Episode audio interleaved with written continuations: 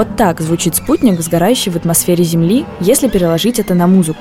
Музыканты создают такие мелодии вместе с искусственным интеллектом. С помощью радиоволн регистрируется каждый предмет, который входит в атмосферу Земли. Метеоры, частицы спутников, неизвестные летающие объекты. Искусственный интеллект переводит эти данные в ноты, и два музыканта исполняют их в режиме реального времени. Это аудиовизуальный спектакль художников, которые работают в направлении Art and Science. Его еще часто называют искусством будущего.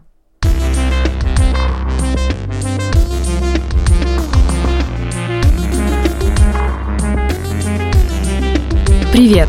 Это подкаст «Рано или поздно» студии «Либо-либо» и Ростелеком ЦОД. Меня зовут Алина Белят. Я журналистка, и в каждом выпуске я буду задавать экспертам простые вопросы о нашем сложном будущем. Например, если искусственный интеллект напишет и продаст картину, кому достанется прибыль от его работ?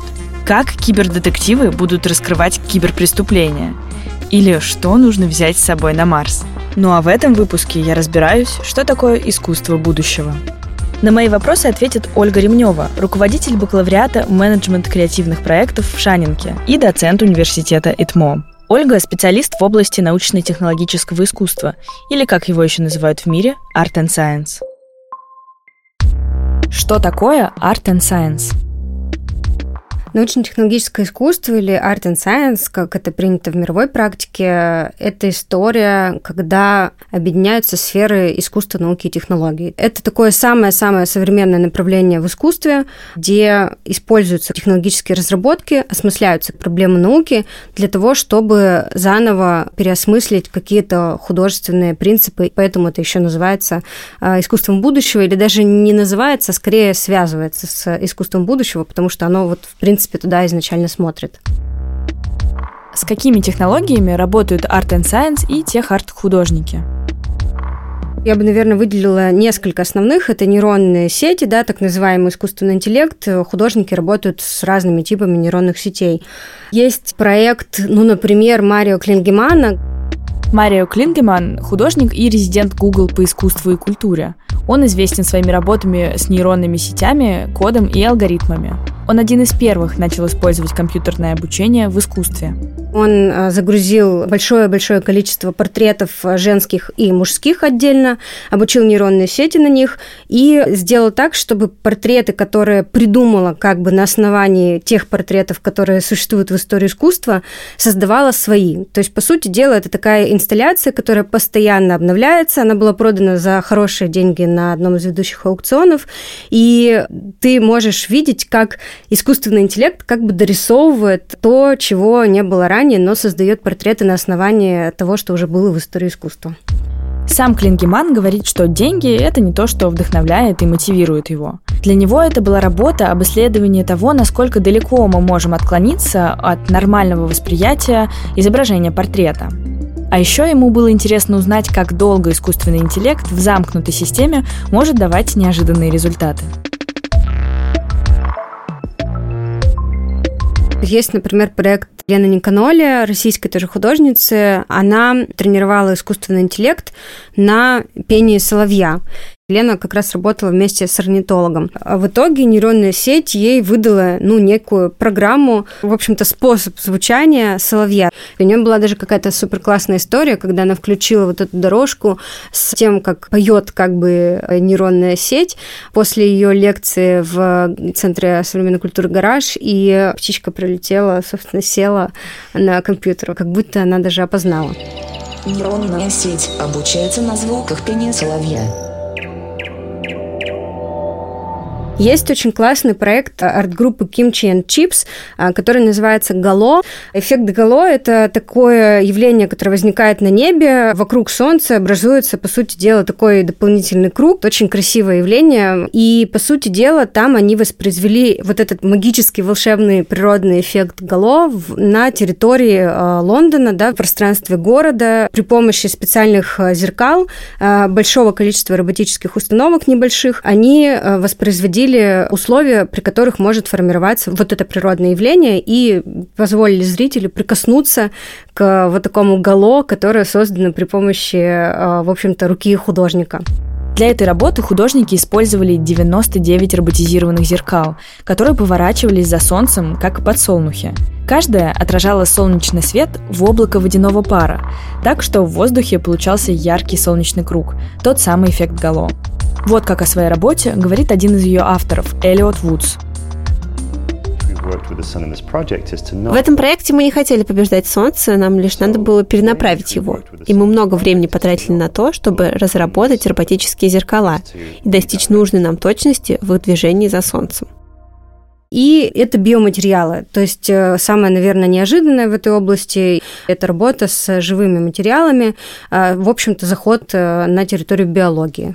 Ну, например, классный проект, который как-то пытается осмыслить живую природу и дать нам возможность с ней прокоммуницировать, это проект художницы Агнес Майер Брандис, который называется One Tree ID.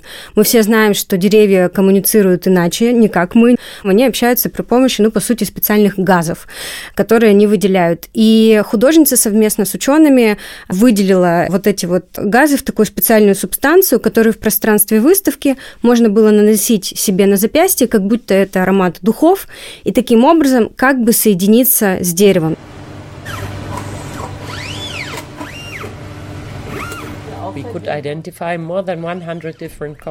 Мы выделили газ из корней дерева, из ствола и отдельно из иголок сосны. Мы смогли распознать более 100 разных компонентов.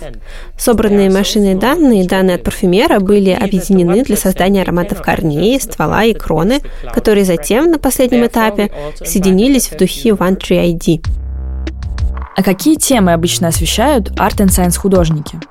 Много тем идут от самих технологий. Вот все, что сейчас как бы происходит в технологии, художники во многом пытаются то же самое сделать, но критически осмысляя. То есть, если мы говорим про биотех, значит, художники заходят туда, задавая нам критические вопросы, нужно ли нам развивать эту технологию, нужно ли нам идти в эту сторону вообще вот как человечество, да, в сторону там кибергизации или модификации генов, я приведу такой очень книжный пример, наверное, такую классику сайенс-арта.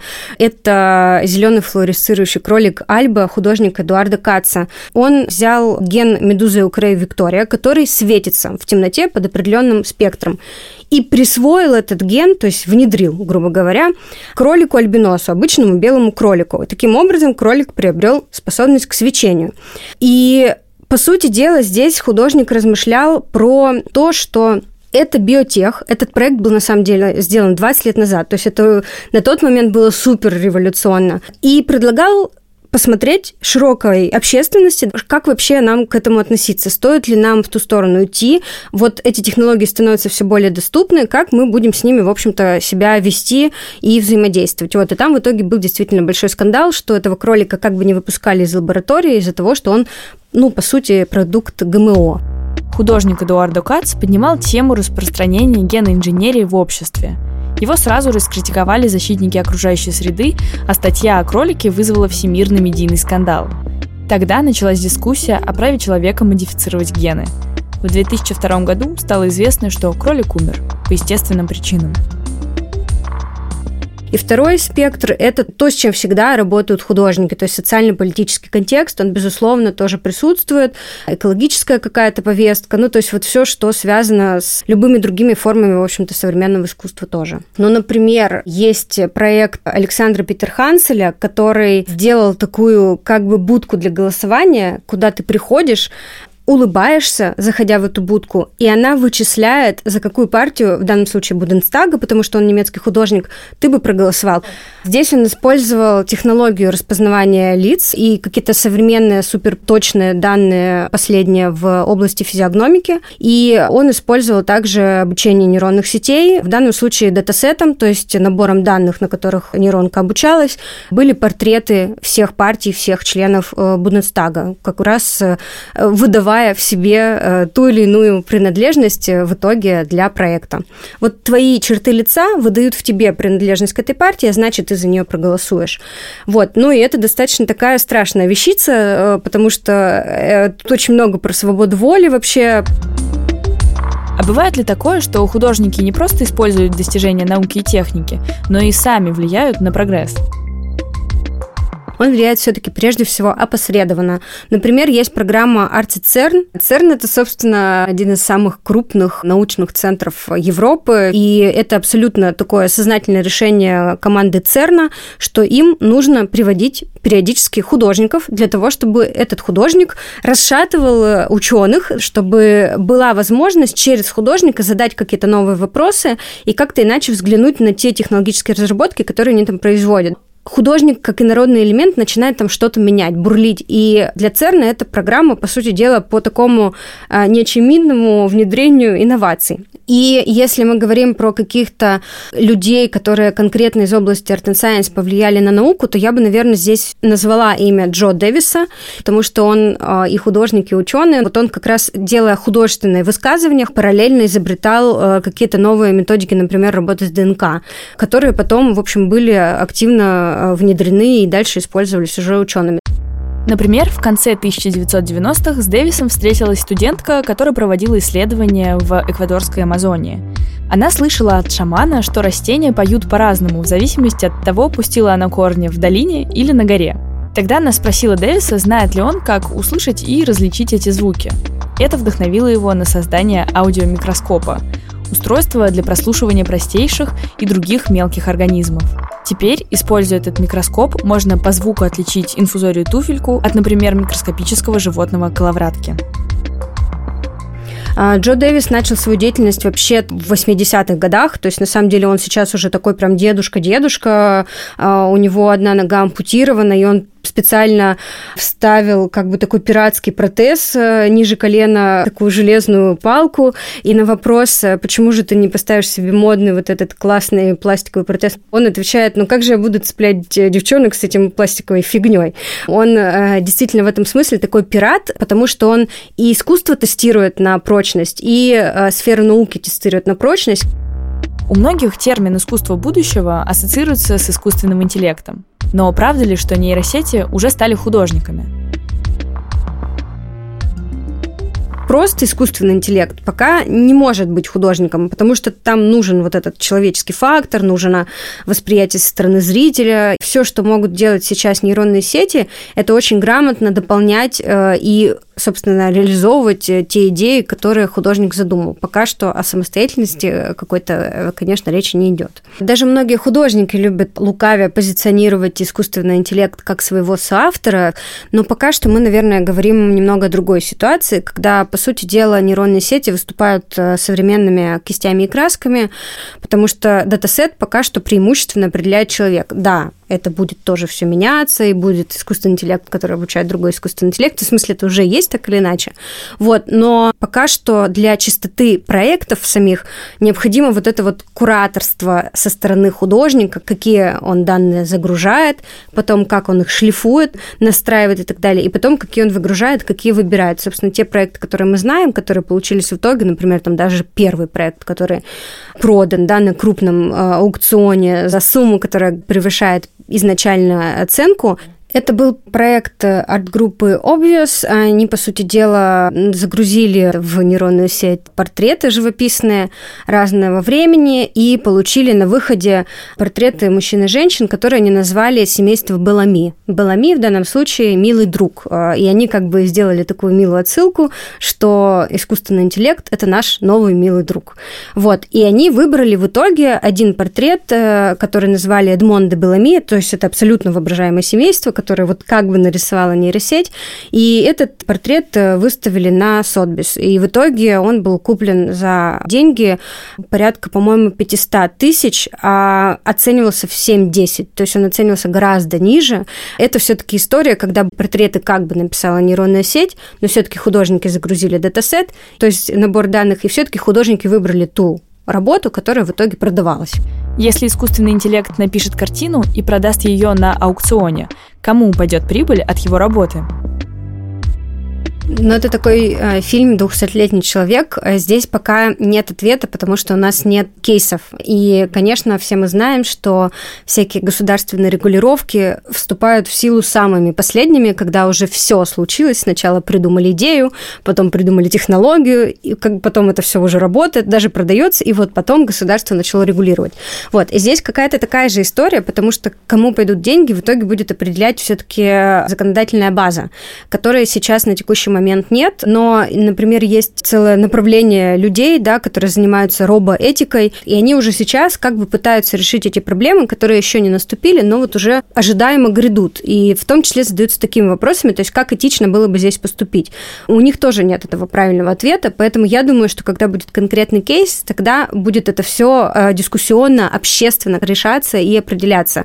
Э, на текущий момент я бы ответила так, что если у какой-то конкретной программы, которая этот искусственный интеллект написала, э, да, у программиста, который написал эту программу, это будет его правом тогда забрать себе гонорар. Собственно, это была одна из проблем с арт-группой Obvious, упомянутой ранее, потому что они взяли готовую программу и как художники работали с готовой программой, а потом объявился программист, который сказал, ребят, вы тут продали за такие деньги, но вообще-то вы даже ничего не привнесли в технологию. Казалось бы, в этом случае творцом была сама арт-группа Obvious, а не нейросеть. Но у этой истории есть интересное продолжение. История заключалась в том, что сначала художники получили разрешение программиста из Стэнфордского университета Робби Баррета на использование его кода для создания картин. Но потом, после того, как портрет Эдмонда Белами был выставлен на торги, тот оказался против его продажи и просил указать его авторство. Мне одному кажется, что они просто взяли мою сеть и продают результаты, писал он в Твиттере. Но на аукционе полотно было продано за 432,5 тысячи долларов, в 45 раз дороже первоначальной оценки. И Робби Барретт не получил ничего из этой суммы. Позже он добавил условия к использованию его кода – указывать его имя и не продавать результаты работ кода. А есть какие-то знаменитые искусственные интеллектуальные творцы? Есть, э, например, робот, которого зовут Аида. Это антропоморфный робот, в которую внедрено разное количество технологий. Она достаточно тоже такая криповатая, жутковатая. Она, собственно, умеет писать картины в разных стилях, прежде всего в абстрактном, потому что в нее как раз это все загружено, ее нейронка это обработала, у нее есть камеры в глазах, которые следят за тобой, например, и могут написать портрет в каком-то стиле или за окружающим пространством, могут ландшафт в каком-то стиле написать. И у нее есть, собственно, вот эти роботические руки, которые, ну, как-то там так или иначе все-таки функционируют и, собственно, переносят краски на холст. Но говорить о том, что это самостоятельный персонаж, конечно, опять же, не приходится. Вот у, у Аиды есть ревностный хозяин, и были даже при мне один раз очень такой острый случай, когда один из как раз арт-критиков пришел, и он говорит, ну вот это вот все, конечно, еще далеко от искусства, это все далеко еще от такой трушной робототехники. И хозяин просто начал активно защищать свою роботическую художницу, говоря о том, что нет, вы не понимаете, это искусство и так далее. Но здесь как раз перепрошивается само понятие искусства, и поскольку этот человек к этой сфере не принадлежал, да, создатель робота, он все-таки инженер-робототехник, для него это однозначный ответ, что это искусство. Для человека из сферы искусства, арт-профессионала, это таковым не является. Здесь, наверное, зритель зритель может для себя решить сам. В этом самое прекрасное то, что происходит, и ты можешь как-то свое мнение здесь определять. Есть проект, опять же, применяющий технологию э, искусственного интеллекта э, от очень классной берлинской команды «Квадратуры». Они делали такой перформанс, причем он был реализован в пространстве э, очень такого классического собора, когда они подтягивали данные со спутников, и эти данные вгружались автоматически в режиме реального времени в нейросеть и выводились в виде определенных звучаний на орган, который там был. И в процессе вот этого перформанса, то есть сначала они больше внедрялись как авторы и как-то там регулировали параллельно, а потом к третьей части э, искусственный интеллект как бы взял уже себе вожжи правления и сам начал э, полностью эти данные переводить в звук. По сути дела, мы могли сидеть в этом пространстве месте собора и слышать, как э, звучит космос, ну вот переведенно, скажем так, на другой язык.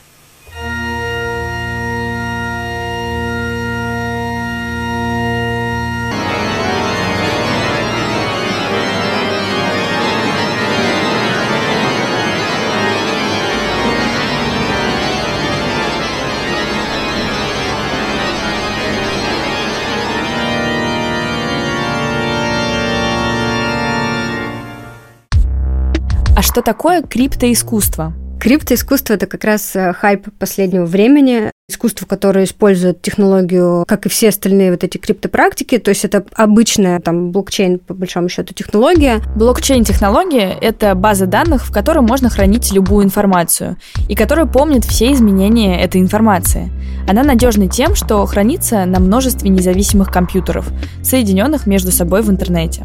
Это как ожерелье, бусины в котором невозможно подменить. Но в данном случае она нам интересна, потому что для художников это новый способ встретиться со зрителем или с коллекционером. Так, как он не мог бы это сделать через традиционную систему арт-рынка. Человек, э, в данном случае художник, продает э, какую-то уникальную, ну, скажем так, точку кода, чтобы говорить простыми словами, и человек, который это покупает, он получает некое уникальное цифровое воплощение этого проекта в виде уникального токена. Токен – это как жетон в парке аттракционов. Можно купить такой токен и потом расплатиться им, получив услугу или, например, произведение искусства. То есть э, человек получает некий уникальный токен, которого нигде нет, нигде не повторяется, но у него получается, единственное, есть вот как бы точка доступа к этому, в данном случае, произведению искусства, да, то есть, которое там зашито. Там может быть визуальное произведение, текстовое, может быть концептуальное, просто вот совсем недавно было продано как бы пустота, грубо говоря. Это уже тоже старый прием на самом деле, но вот сейчас пустоту продали еще в крипте, она как бы тоже э, заново обрела некое звучание, в том числе через криптоискусство. Что интересно, наверное, из этих практик, это, конечно, опять выделился Бэнкси. Он уничтожил свою живую аналог аналоговую работу, переведя ее в цифру и продав как вот этот уникальный токен. Вот, вот это было, конечно, красиво сделано, что вот мы даже аналоговое можем уничтожить для того, чтобы цифровое было поистине уникальным. Очень многие российские художники в эту тему тоже погрузились. Например, есть замечательная арт-группа 404 Zero. У них направление, в котором они работают, называется генеративное искусство, то есть искусство, которое генерируется в режиме реального времени.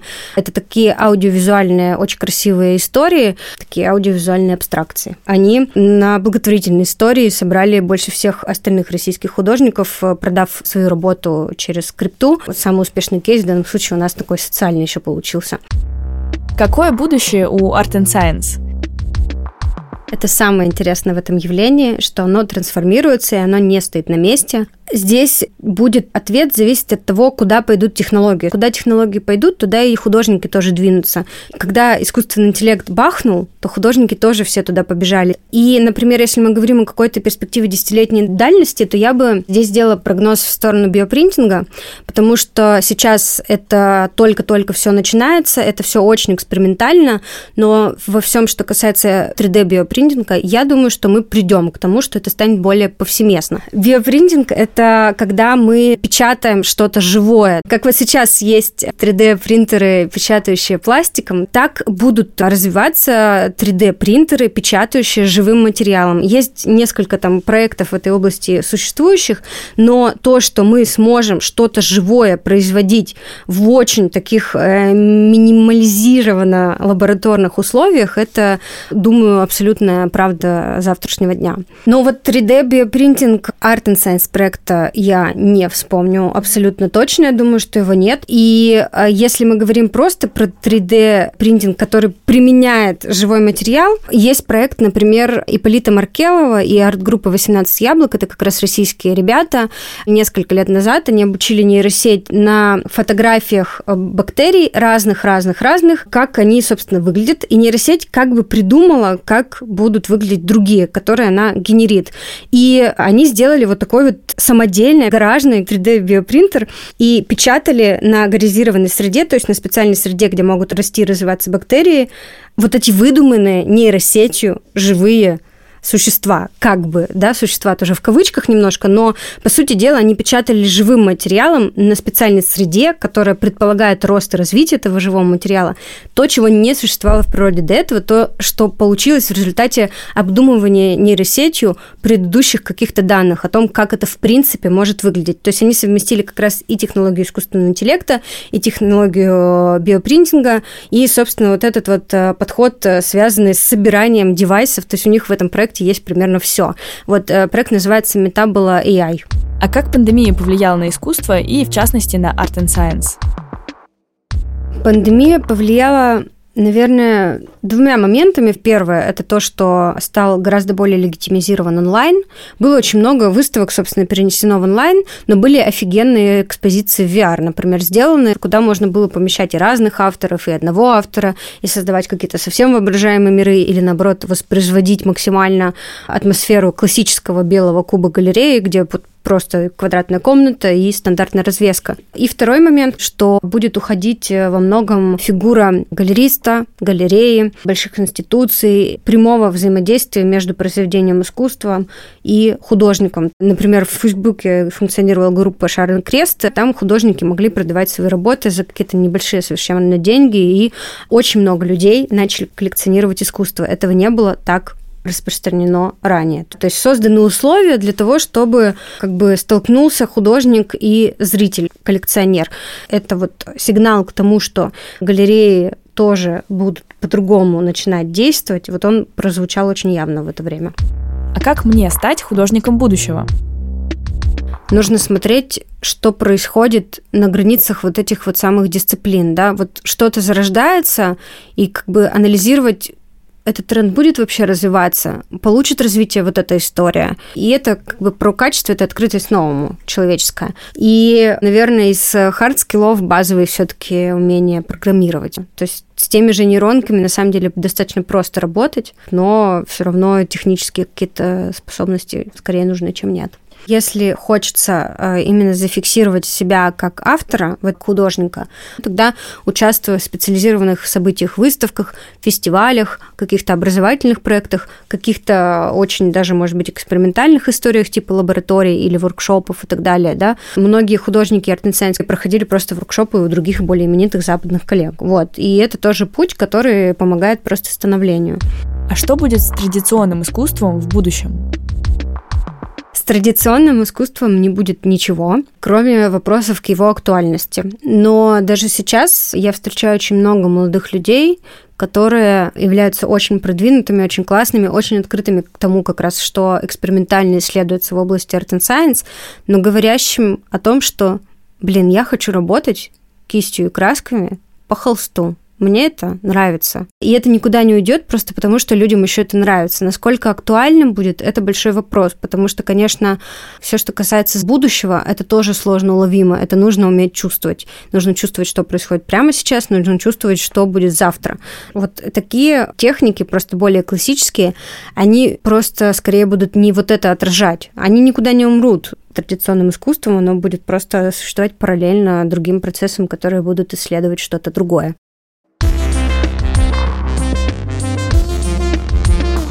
Это был подкаст «Рано или поздно» студии «Либо-либо» и Ростелеком ЦОД. Над этим подкастом работали редактор Елена Чеснокова, продюсер Ксения Красильникова, звукорежиссер Ильдар Фатахов и продюсер и ведущая Алина Белят. Обложку нарисовала Карина Язылян, а джингл написала Кира Вайнштейн.